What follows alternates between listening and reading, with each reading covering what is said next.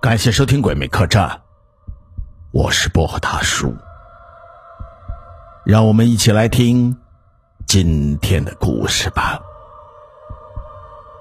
今天讲的是咒死自己的毒誓。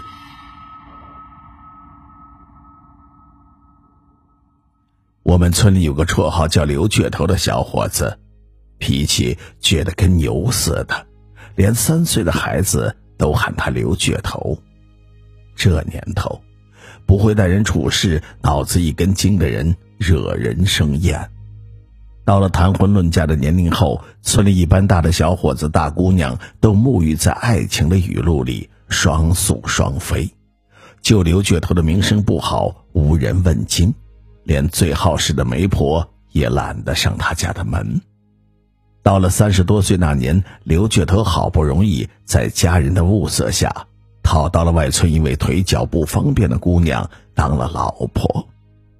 那时去外地打工正时兴，村里有点手艺、有把力气的劳力都南上北下讨生活去了，刘倔头也没有例外的跟着去了。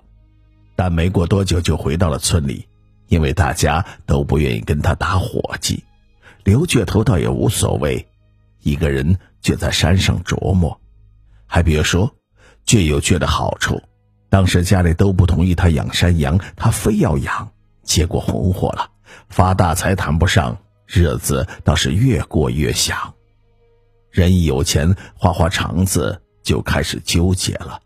刘倔头根本不喜欢这残疾老婆，嫌弃她不仅长相差，而且稍重一点的活就干不了。在他眼里，老婆简直是废物。倒是村里有个年轻的张寡妇，虽说好吃懒做，但长得水灵啊，一勾搭居然成事儿了。那张寡妇原本吵着要改嫁，现在有人养，也懒得再操心。就跟着刘倔头明里来暗里去，拿着刘倔头偷偷塞的钱使劲的花，日子过得很滋润。这边的残疾老婆甩不掉，那边又没有办法公开。刘倔头常犯倔病，一犯病，他的老婆就倒霉了，打的是死去活来。由于腿脚不方便，躲也躲不起。刘倔头的爹娘过来扯架，照样被刘倔头一巴掌推倒在地上直哼哼。村里有人看不过眼，曾经也过来扯过架，没想到不扯还好，越扯打得越凶。直到挨打的老婆爬到扯家人面前，死死地抱住那人的大腿，哀求道：“行行好吧，别说了，就让他打吧。再劝下去，我会被他打死的。”此时，刘倔头才会露出胜利的微笑。村里留守的大多是些老人和小孩，老人们都看不惯，人家嘴上不便明说，心里都有数，都在咒骂他不得好死。老头老太闲着没事儿，整天聚在一起，没啥可做，除了打打小牌，就是喜欢嚼点舌根子。刘倔头跟张寡妇这对狗男女的事情，自然也成了他们茶余饭后的话题。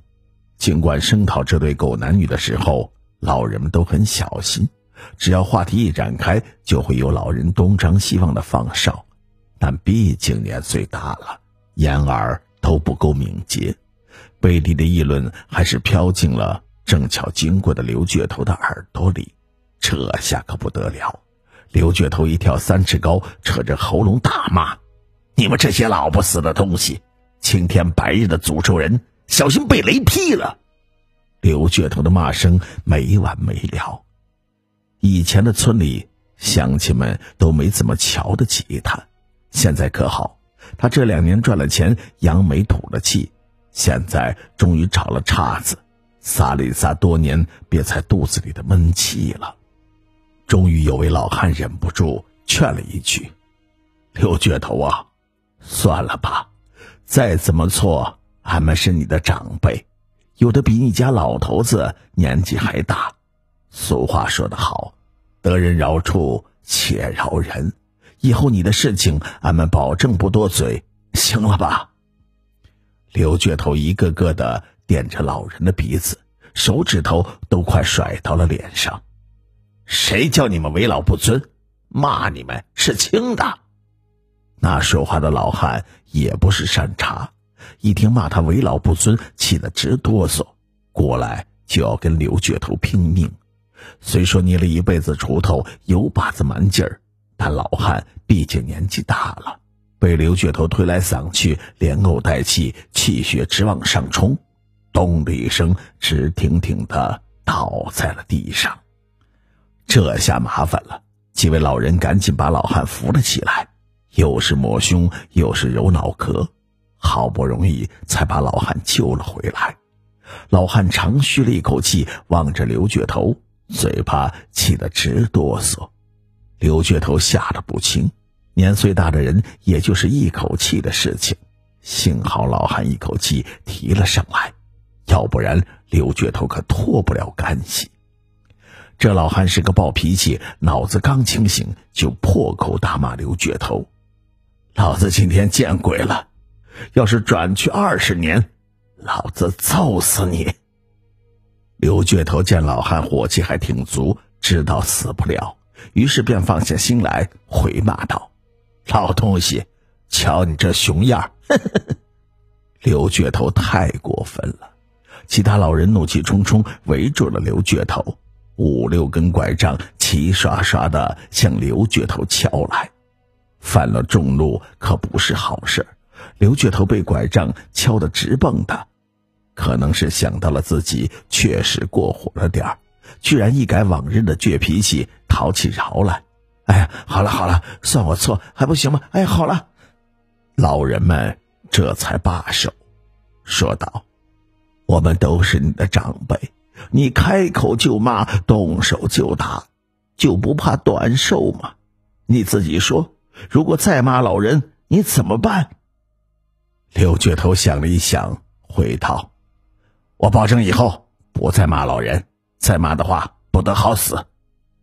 听了这话，老人们的怒气才渐渐的消散，松开了包围圈，放出了一条路来。谁知那刘倔头使的是缓兵之计，人一出来就跳起了脚，又骂了一句，并竖起了三根手指，对着天上的通通红日装模作样的发誓道：“如果我再骂你们。”被棉花撞死，哈哈哈！说罢，哈哈大笑，撒腿跑了。棉花怎么可能撞死人呢？老人们气得够呛，却毫无办法。那帮老汉一口气咽不下，气冲冲的向刘倔头家的老爷子告状去了。那老汉一气之下，和盘托出，全给倒了出来。把刘老爷子气得够呛，后辈不会做人，自己脸上也无光啊！刘倔头受了老爷子的训斥，心里明白有人打了小报告，倔强的脾气一下子又上来，不管三七二十一，瞅准村里的老伙计聚在一起的机会，就站在不远处跳起脚骂开了，骂的是不堪入耳啊！村里的老人惹不起，躲得起，再要碰到刘倔头，都远远的绕开，不敢去招惹他。这年十月中旬的一天，天气反常，太阳照的人身上火辣辣的。刘倔头骑着电动车往县城的餐馆送羊，没料到中途绳索松开，呀闷的一声跑到了公路中间。刘倔头赶紧追，好不容易才把羊逼到了岔道旁，正弯着腰抓羊呢，一辆货车疾驶而过，从车上掉下来两个大包，正好砸在了刘倔头的身上。